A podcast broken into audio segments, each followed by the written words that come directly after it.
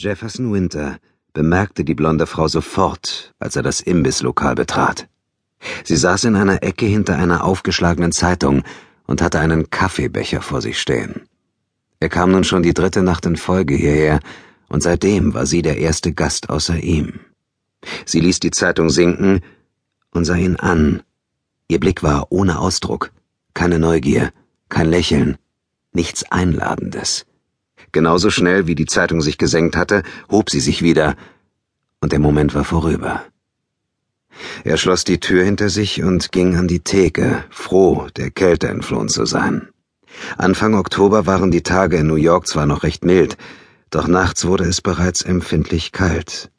Das Lokal war winzig, nur acht Tische und ein Typ, der die Bestellungen aufnahm und die Speisen zubereitete. Der Gastraum war lang und schmal. Die Tische standen hintereinander entlang der einen Wand, an der anderen befanden sich Theke und Grill, in der Mitte der Gang. Es roch ungesund appetitlich, und der fettige Dunst, der in der Luft hing, schlug sich förmlich auf der Haut nieder. Der Geruch wurde mit jedem Schritt köstlicher. Aus einer kleinen Musikanlage auf einem Regal fast in Deckenhöhe erklang leise Love Me Tender, kontrapunktisch zum Röcheln eines altersschwachen Heizlüfters. Winter beobachtete die Frau im Spiegel hinter der Theke. Da die Zeitung im Weg war, konnte er lediglich ein paar schwarze Lederhandschuhe und den oberen Teil ihres Kopfes sehen. Die Handschuhe waren so eng, dass sich die Konturen ihrer Finger abzeichneten. Wie es schien, trug sie weder auffällige Ringe noch einen Ehering, aber genau ließ sich das nicht sagen. Durch die grelle Beleuchtung wirkte ihr platinblondes Haar beinahe weiß. Nichts deutete darauf hin, dass sie in Begleitung war. Die drei freien Stühle waren dicht an den Tisch herangerückt, auf dem nur eine Tasse stand. Warum war sie dann hier? Vielleicht wartete sie auf jemanden, obwohl das um zwei Uhr morgens eher unwahrscheinlich war. Am Tag hätte sich diese Frage gar nicht gestellt. Da wäre eine Frau, die um die Mittagszeit einen Kaffee trank, ein ganz normaler Anblick. Doch mitten in der Nacht allein in einem Lokal, das war etwas anderes. Vielleicht war sie durch die Clubs gezogen, oder sie arbeitete im Schichtdienst, überlegte Winter. Es könnte natürlich auch sein, dass sie hin und wieder unter Schlaflosigkeit litt, genau wie er. Wie immer? Er wandte den Blick vom Spiegel ab. Der Koch stand vor ihm und wischte sich die Hände an seiner fleckigen Schürze ab. Er sprach mit starkem Akzent und war kaum zu verstehen. Seinem dunklen Haar und der Hautfarbe nachzuschließen, kam er aus dem südlichen Mittelmeerraum.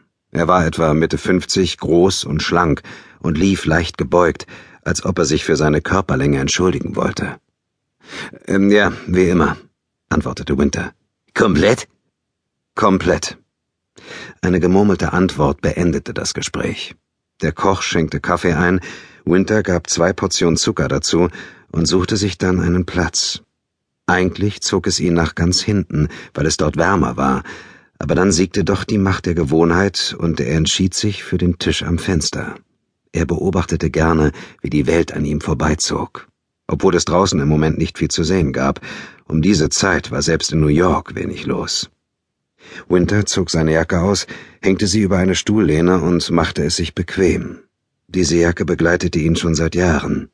Außen Wildleder, innen Lammfell und so angenehm zu tragen wie ein paar gut eingelaufene Sneakers.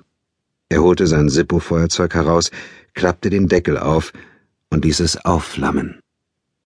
Einen Moment lang saß er einfach nur da und beobachtete die tanzende Flamme, dann klappte er den Deckel wieder zu. Klick, klack, klick.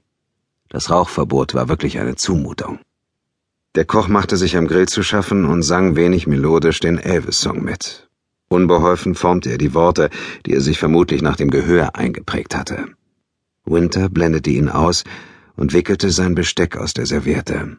Er legte Messer und Gabel sorgfältig vor sich auf den Tisch, dann schaute er aus dem Fenster und ließ seine Gedanken in die von Neonlichtern durchzogene Dunkelheit eintauchen.